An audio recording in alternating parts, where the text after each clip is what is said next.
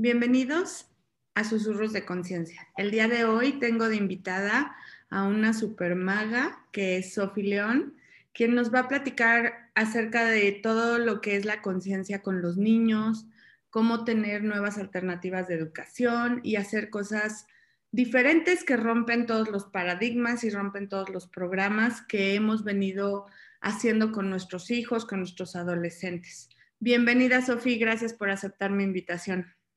Hola Gaby, qué gusto. Estoy muy contenta de estar aquí platicando, platicando contigo. Y pues gracias por abrirme este espacio de compartir un poco más acerca de, de, lo que hago y de lo que en lo cual estoy. Y bueno, nosotras que estamos justo en este camino de elegir conciencia, de darnos cuenta cuáles son esos paradigmas, cuáles son esos Ah, esas limitaciones que nosotros nos vamos encontrando para crear una vida más grandiosa, bueno, pues tiene que ver todo con la educación, ¿no? Nos remontamos a todos esos puntos de vista, todas esas, eh, ¿cómo serán? Pues de todas esas enseñanzas, todos esos aprendizajes que nosotros hemos interiorizado de cómo debe ser la realidad desde pequeños, ¿no? Desde muy pequeñitos nos enseñan a que las cosas deben ser de un modo, a que pues todo se tiene que hacer coloreando sin salirse de la línea, que no nos tenemos que ensuciar, que tenemos también que ir creciendo para eh, agradar a otros, si es que queremos ser vistos. Y esto, bueno, es un juego que pues que va formando en nosotros ideas y aprendizajes muy, muy complicados a veces, que justo tenemos que como adultos ir, darnos, ir dándonos cuenta de qué manera soltarlo para seguir adelante. Sí. Sofi, yo en este eh, trabajo de conciencia que hemos estado haciendo, este podcast se inicia para hablarle a las mujeres, ¿no? A, las mujeres que están como en esta búsqueda de, de conciencia, de sentirse mejor. Muchas veces no sabes ni siquiera qué es la conciencia, pero te quieres sentir mejor. Y bueno, dentro de las preocupaciones de las mujeres, ¿no? Siempre tenemos la parte de ser mamás y de cuidar que pues nuestros hijos estén bien, darles las mejores opciones. Y esta realidad te marca muchísimo que si no vas a una escuela de 9 de la mañana o antes hasta determinado horario, bueno, pues entonces no estás aprendiendo adecuadamente, ¿no? En mi experiencia ha sido completamente diferente. Elegí tu sistema de conciencia, de tener una nueva eh, escuela, formas, una formación académica para mi, para mi hija y bueno, la verdad es que el resultado ha sido extraordinario y me encantaría que platicaras un poco de cómo manejas la parte de por qué elegir una opción diferente a la que esta realidad te marca y qué es lo que puedes crear con esos niños que están aburridos de estar todo el día en la pantalla y no crea conciencia, ¿no? Sino crea más bien de, ay, ya por favor, que me saquen de aquí. Y todo esto viene, fíjate que, em, bueno, yo empecé como a cuestionarme muy fuerte acerca de la educación cuando mi hijo pasó a primero de primaria, ¿no? Cuando, bueno, yo ya tenía tiempo en la educación, estudié pedagogía y siempre, bueno, trabajé con chicos que tenían necesidades especiales educativas, con chicos autistas, después en la educación regular, con, desde preescolar ¿no? Hasta universidad. Y bueno, me fui dando cuenta de qué manera la educación, por supuesto que es un sistema que lo que requiere es que ese sistema se siga prevaleciendo. Siga sí, o sea, es como la educación tal cual la conocemos mantiene pautas que no nos permiten salir de lo ya conocido es como si cada uno de nosotros, bueno, naciéramos con diferentes figuras, si fuéramos figuras geométricas, ¿no? Eh, yo soy una estrella, tú eres un diamante, eh, otros son un círculo, un triángulo, un tetraedro, no sé, vamos, cada uno con formas distintas.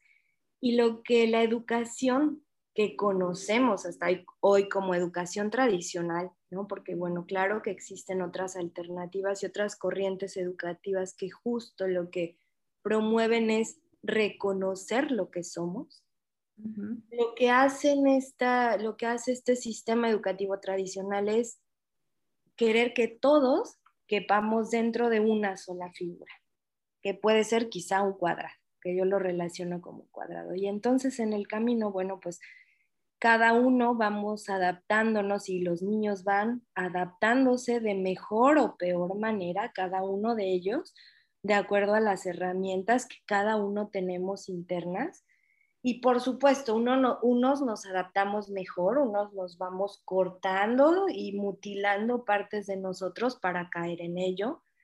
Otros no nos adaptamos y entonces somos etiquetados y somos todo el tiempo vistos como eh, quienes tienen problemas de aprendizaje, quienes no encajan, quienes nos las pasamos con psicólogos. Entonces, es algo eh, muy duro, ha sido, fue muy duro para mí darme cuenta justo con mi hijo de qué manera en ese día a día, bueno, pues él no tenía ni siquiera tiempo para hacer lo que a él le gustaba. Él desde muy pequeñito pues se levantaba, dibujaba, le gustaba mucho construir legos. Y en la escuela poco a poco, bueno, pues conforme crecía la carga de trabajo y de aprendizaje era cada vez mayor. Entonces, bueno, las exigencias, por supuesto, eran cada vez mayores. Era un ritmo en el cual nos levantábamos a las 7 de la mañana para llegar a las eh, cuarto para las 8 a la escuela. Él pasaba seis horas en la escuela trabajando, trabajando, llenando planas, ejercicios. No, o sea, en este ritmo de haz, haz, haz es, un mensaje que hay ahí como si lo que hubiera dentro no importa, ¿no? Lo que hay afuera es lo que importa. Cumplir las expectativas es lo que importa. Y entonces, e, esto es mucho de cuestionarnos, el, el, decir, ok, vemos todo lo que pasa en nuestra sociedad, ¿no? Todo lo que algunas veces no nos gusta, queremos cambiar, pero si reflexionamos acerca de los mensajes con los que vamos creciendo y a los cuales les damos importancia, pues entonces vamos encontrando también respuestas, ¿no? Y vamos diciendo, ay, ¿por qué, este, ¿por qué nos costará tanto trabajo em, saltar nuestros miedos? ¿Por qué iremos cargando tantos miedos? ¿Por qué nos importa tanto que otros nos reconozcan? Y bueno, pues si volteamos hacia atrás, tenemos una historia de, nuestra propia vida y de millones de años atrás, bueno, de miles de años atrás, en donde cumplir estereotipos es lo que importa, en donde asumir toda esta parte de, las expectativas de otros es lo que importa. Entonces, bueno, eh, de la misma manera, muchas personas, muchos cuántos niños, ¿no? Se pasan horas en las escuelas aburridos, eh, con caritas de miedo porque la misa enoja si se levantan, si no colorean, si no terminan la plana, si entonces no salen al recreo. Es, es muy fuerte. Y bueno, en ese tiempo yo trabajaba para Pearson Editorial, estaba trabajando como este, asesora de contenidos pedagógicos y también creando un libro, una serie como autora que se llama Activación Motriz, que tiene justo que ver cómo nosotros aprendemos y cómo los niños aprenden a través del cuerpo y a través del movimiento, a través de toda la parte sensorial de cómo el cerebro va organizando la información. Entonces, bueno, eso es justo mucho de lo que habla el neuroaprendizaje, cómo en realidad el cerebro va interiorizando estímulos, va creando una, una forma, una figura y se convierte en aprendizaje. Y siendo que, bueno, pues tenemos más de 50, 60 años en donde la educación solamente se hace de un modo, que es, te, te digo cómo son las cosas, tú lo repites. Te muestro, tú copias y escribes. Y bueno, por supuesto, se han ido ahí presentando modelos que fomentan la creatividad en mayor o menor medida. Sin embargo, estamos enseñando al contrario de cómo el cerebro aprende. y cuando somos niños, bueno, el cerebro aprende a través del movimiento, a través del juego, a través de la experiencia, a través de lo que me interesa, a través de lo que vivo, me gusta, ¿no? Entonces, bueno, por ahí hay como toda una reflexión que justo tiene que ver a la manera en la que estamos enseñando. No solo contenido, sino enseñándonos a vivir, eh, dándonos estos paradigmas, como te decía, de, pues de que siempre el otro y siempre el mensaje del otro es más importante del que, de lo que yo puedo ser, saber o percibir. Entonces, bueno, eh, como te decía, al mismo tiempo, bueno, estaba haciendo este trabajo de, autoría, esta creación, y comencé a capacitar profesores en toda la República, en escuelas que llevaban materiales de Pearson Editorial. Entonces, justo, no solo, ya no solo era mi experiencia de ver pequeñitos aburridos en las escuelas, ¿no? Bueno, cuando yo era maestra, pues siempre era la maestra diferente, la maestra que se atrevía a jugar, se atrevía a hacer ruido en el salón, se atrevía a aceptar regaños de las directoras porque los niños no estaban sentaditos y calladitos por horas. Sin embargo, bueno, pues me di cuenta de qué manera también los niños aprenden con mucha más facilidad. Y bueno, pues ya este, eh, visitaba estas escuelas, capacitaba a los profesores, pero se mantenía como esta sensación de ver a los niños como si estuvieran encerrados, ¿no? Claro, eh, disfrutan mucho los niños, yo creo, eh, y ese es mi punto de vista, que los niños disfrutan la escuela por la convivencia que tienen con otros niños. Claro, sino que flujera, ¿no? O sea, me van a tener sentado y no voy a hacer nada más que lo que dice una persona que a veces está peor que ellos, pues sí está. Por, por estos maestros divertidos que también se atreven a hacer cosas diferentes. Sin embargo, la mayor parte del tiempo, bueno, es estar incluso controlando tus o sea, controlando propios impulsos, ¿no? De jugar, de mirar, de hablar, de platicar, es como con todo el tiempo así, siendo, están detenidos, detenidos. Entonces, bueno, pues ya, termino, termino ahora, eh, como que esta gira, termino esta gira de, de en la República y eh, pues comienzo a investigar sobre realmente alternativas de educación, alternativas reales, que no solamente tenían que ver con cambiar las técnicas en el salón de clase, que eso ya también es mucho, ¿no? El, que los profesores logren incluir estrategias didácticas más emocionantes, más divertidas, ya es, eh, ya es un avance grandioso, pero bueno, yo me metí a estudiar, a aprender como alternativas completamente distintas en la educación. Y, y encontré un autor que se llama Andrés Stern, que es un chico que tiene un libro que se llama Yo nunca fui a la escuela.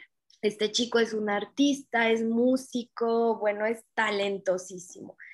Y platica cómo él, pues, nunca fue a la escuela y aprendió a su ritmo, aprendió a través del arte, aprendió a través del juego, aprendió a través de este acompañamiento que su papá en casa le daba que no tenía que ver con lo que el papá le enseñara instruccionalmente, sino con esta compañía de eh, invitarlo a mirar lo que había en él, ¿no? Y bueno, esto fue como fabuloso para mí. Bueno, pues ya de ahí comencé a encontrar toda esta parte de los países que hacen homeschooling, de familias que hacen homeschooling, que quiere decir, ¿no? O sea, sin eh, esta parte de la mente escolarizada, porque actualmente y con la necesidad que hemos tenido ahora con la pandemia, bueno, pues la mayoría de las personas se ha socializado esta, este término de que el homeschooling es llevar la educación y la escuela a casa. Pero no es ese sistema, porque, por ejemplo, yo, veo, eh, he comparado lo que hace, por ejemplo, Camila, que está muy metida en, en el sistema de homeschooling, que, bueno, que, que tú manejas, y o, o sea, mi, o, otras personas que las veo que están todo el día, ¿no? Hasta les ponen el uniforme, o sea, y llega un punto en el que pues, los niños ni siquiera se mueven, están todo el tiempo en la computadora, están haciendo otras cosas y no están creando ni están dejando que sean ellos.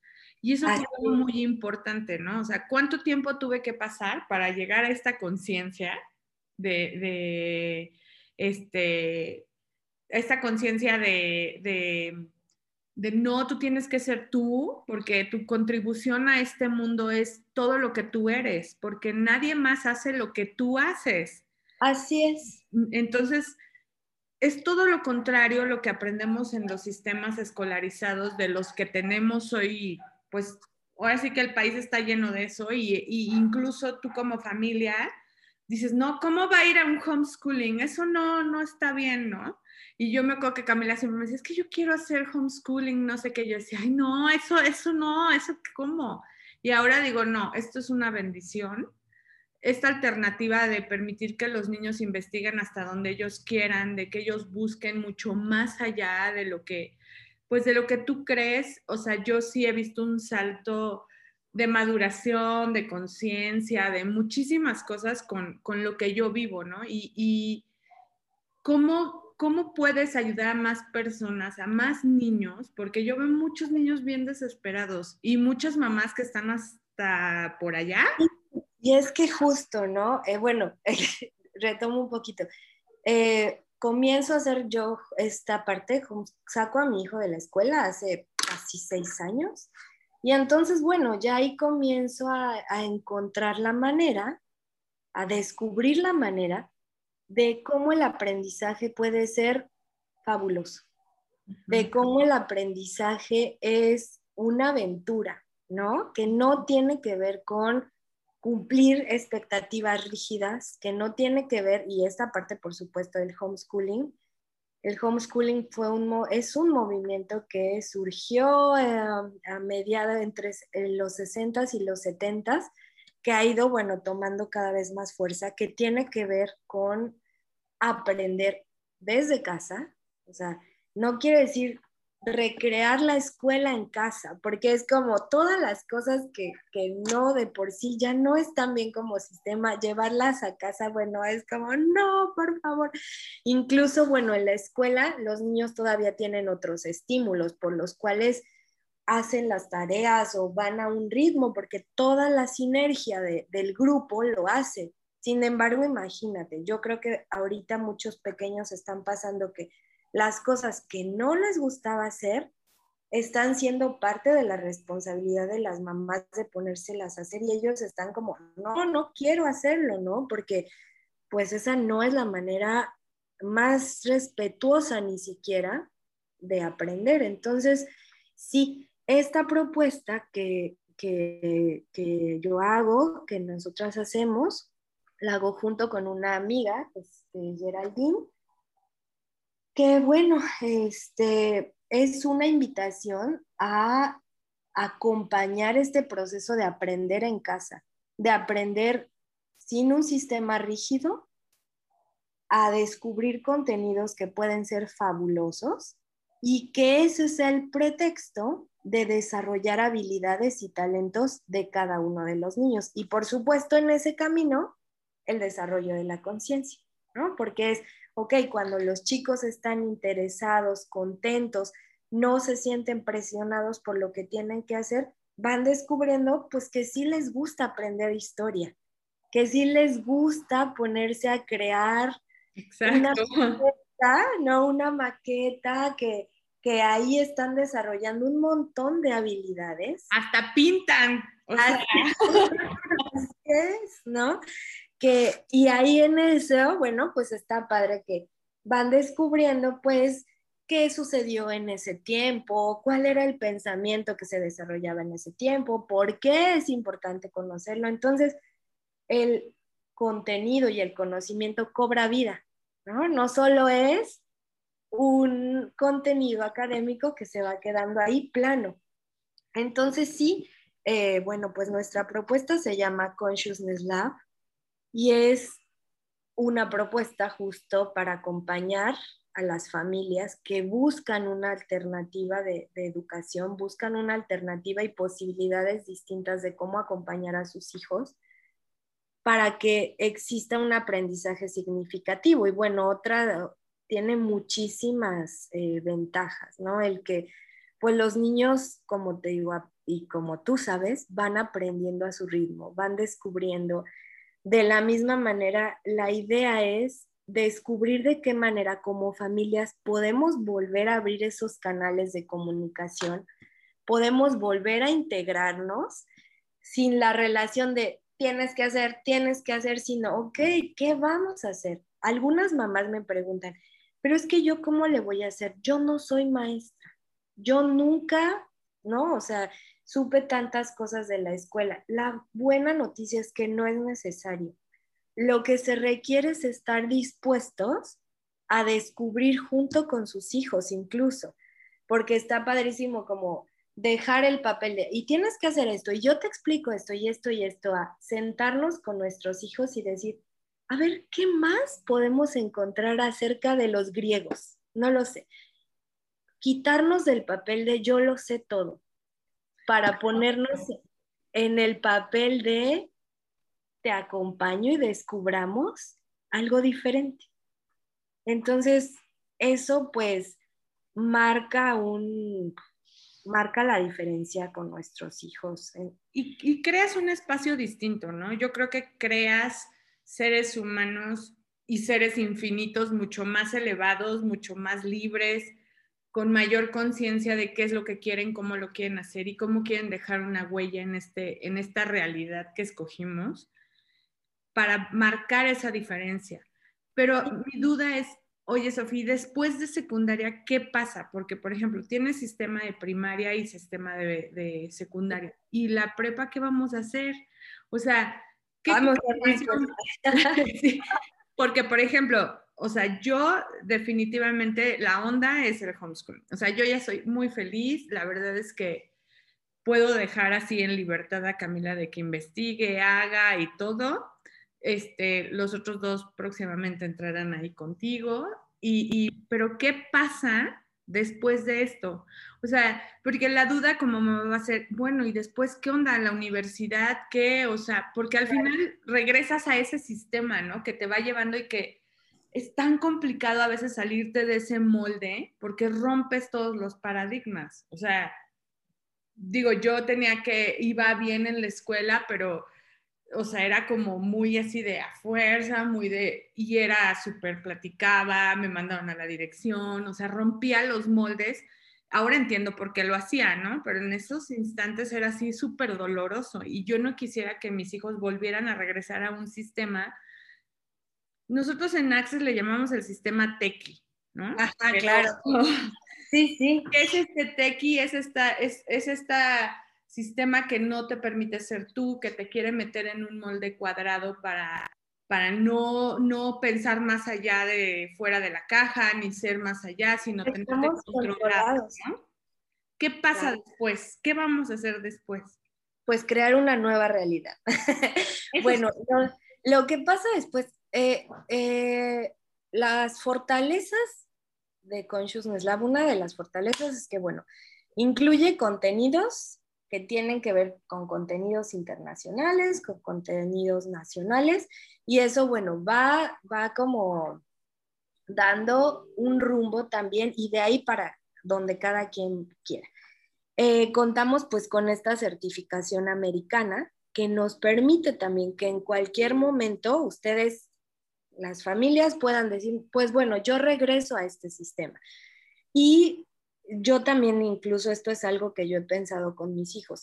Terminando la secundaria, lo que existe ya como ley en México, o sea, que ya está establecido, ¿no? Que es, es bueno, una opción genial puede ser continuar con este sistema y hacer eh, la certificación a través de INEA, que es o a través de la prepa abierta que lo que se requiere es, bueno, hacer un examen y continuar con esa certificación, que es lo que esta realidad nos pide, por así decir.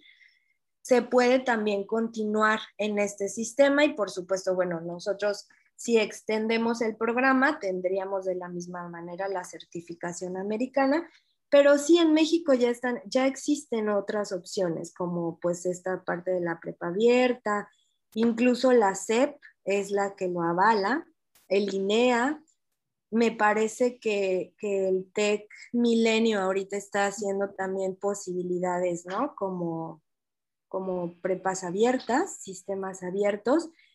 Y eh, de la misma manera, ya en Estados Unidos varias universidades están aceptando a chicos que han hecho homeschooling y onschooling. Incluso han entrado chicos que no cuentan con las certificaciones porque han hecho homeschooling, ¿no? Existen familias que, que no, que ya salieron totalmente de decir, bueno, mi hijo requiere un papel, no lo requiere. Y, y, ellos, bueno, pues están aplicando por todas las habilidades que los chicos están realizando. También se están abriendo posibilidades en las universidades híbridas, en las cuales los chicos no tienen que ir todo el tiempo. Y me parece que la madurez que nuestros chicos van alcanzando también les permite, como te diré, como ir abriendo posibilidades para ellos descubrir también su propio camino. ¿A qué me refiero? Yo incluso he pensado en la posibilidad de que los niños pueden irse especializando tanto a partir de la prepa. Por ejemplo, Cami puede quizá ya ir perfilando sus talentos y habilidades totalmente. Entonces, ya puede comenzar a hacer especializaciones, ¿no? Y como carreras pequeñas, o sea, especializar esas habilidades. Entonces, incluso puede ser la posibilidad de que con esas especializaciones, la universidad como tal ya no sea el la principal, eh, ¿cómo te diré?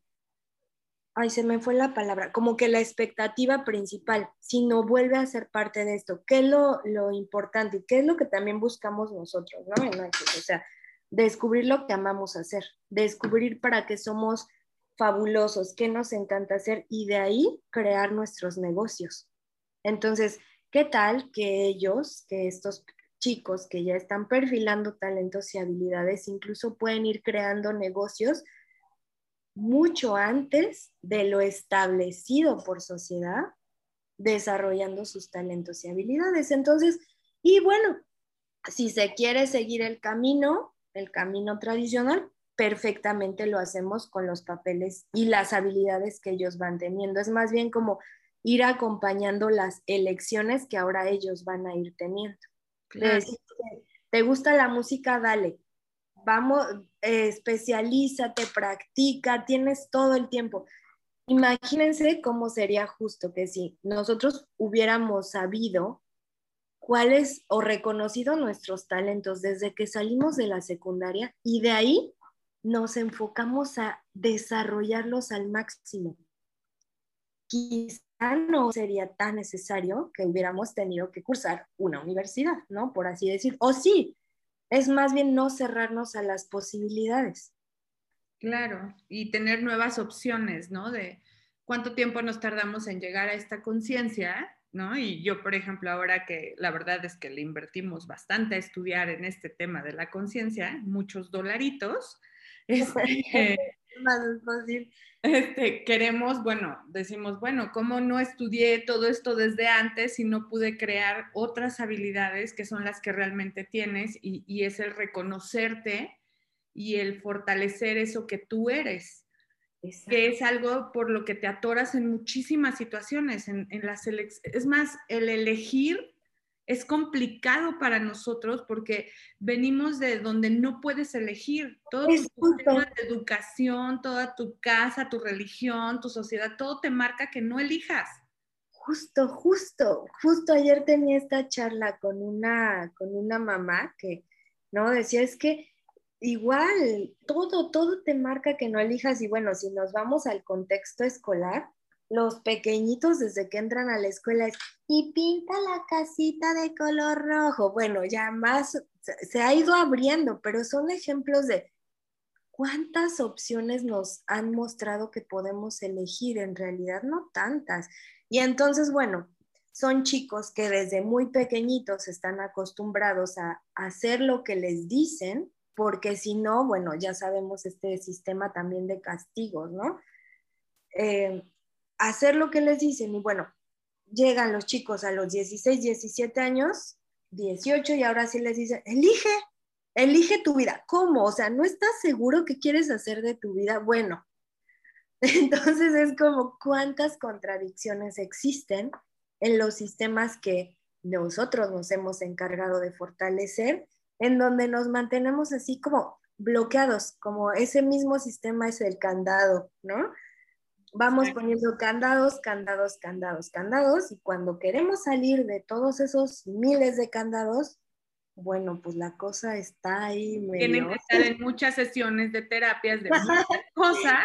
Tomar muchas barras. Exacto, procesos de cuerpo, este, sacar entidades.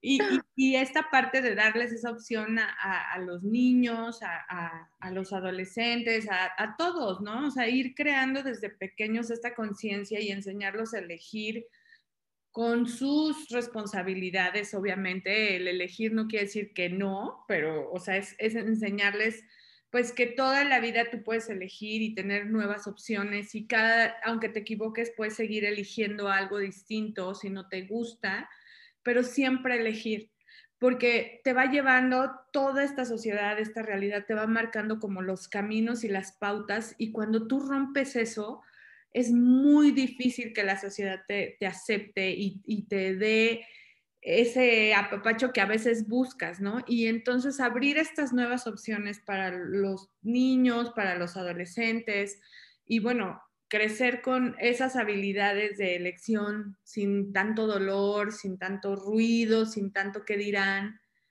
está padrísimo. Y que sepas que siempre la espalda te la respalda el universo y te la puedes respaldar tú porque eres súper fuerte, ¿no? O sea, para esto, para poder tener sociedades mucho mejores y mucho más, em, con más posibilidades de creación. Exacto, es esta misma parte de tener la certeza, por supuesto, que el universo nos respalda, tener la certeza en que existen infinitas posibilidades, pero también tener la certeza que nuestro saber está ahí, que escuchar nuestro saber es como la brújula. Y eso es, ¿no? O sea, esa es la potencia de la conciencia, el, estar conectados a nuestro saber. Y por supuesto, bueno, justo, este es uno de los objetivos de Consciousness Lab, ¿no? El que nosotros acompañar a los papás a que ellos acompañen a sus hijos a descubrir y a encontrar su saber, a tener la confianza de que lo que ellos perciben, que ellos saben, también es bien válido y de ahí, bueno, las elecciones se van tomando en conjunto. Entonces, eh, pues sí, el acompañamiento es muy, como muy personalizado. Justo vamos eh, conociendo cuáles son las necesidades de las familias, dando tips para saber de qué manera, bueno, pues pueden ellos acompañar estos procesos y de lo más normal, que como mamás a veces nos sentimos igual, no, no muchas veces hacemos caso de nuestro saber, ¿no? Aunque nuestro saber nos dice, sí, sí es por ahí. De repente decimos, ay, no, pero es que mi abuelita me dijo que por ahí no era y nos vamos a otro lado. Entonces, justo ese es el acompañamiento que nosotros tenemos para invitar a nuestros chicos a que le suban el volumen a su saber, a su voz. Y pues esto, por supuesto, pues qué, qué, qué cambio y cuántas posibilidades traerá. ¿No? Niños más conscientes, niños felices, niños empoderados, no para hacer berrinche ni ser voluntariosos, sino con esta capacidad de confiar en su saber. Claro, Sí, la verdad es que es una gran invitación. Eh, gracias, Sofi, por estar hoy eh, aquí con, nosotros. La verdad es que sí es algo que yo quisiera que más mamás eligiéramos y más mamás estuviéramos conscientes de que el mundo ha cambiado, no podemos seguir igual, no podemos seguir eligiendo desde lo que se nos marca, desde lo que se nos dice, sino tenemos que ser, perder el control, empezar a, hacer, a crear nuevas posibilidades, tanto para nosotros como para nuestros hijos. Y algo que, que se ve muchísimo en todo esto es que debes de ser tú, o sea, vivir sobre todo agradecido de lo que eres, en conciencia de lo que eres, para que tus elecciones sean de verdad la posibilidad de crear nuevas cosas, de crear más allá de lo que hemos venido creando, más libres, más fuertes, con mayores posibilidades. Entonces, esto es de verdad una invitación, cambia la vida, todo se vuelve más ligero, no peleas tanto con tus hijos, la verdad es que para mí ha sido así, wow, o sea, el desarrollo que yo veo es impresionante, ha sido todo mágico. No tengo que estar peleando, no tengo que estar batallando, es un amor por la investigación, por buscar, por crear. Y esta es esa invitación a que más personas quieran este homeschooling. Consciousness Lab, la verdad es que ha sido una gran contribución en nuestra vida. Nosotros sí ya definitivamente nos quedamos aquí. Sobre todo porque creemos en la conciencia, creemos en que hay algo más, ¿no? Este, este ser infinito que sabe lo que sabe, pero que a veces te, te hace dudar porque no estás acostumbrado a romper los paradigmas, a romper con todo esto.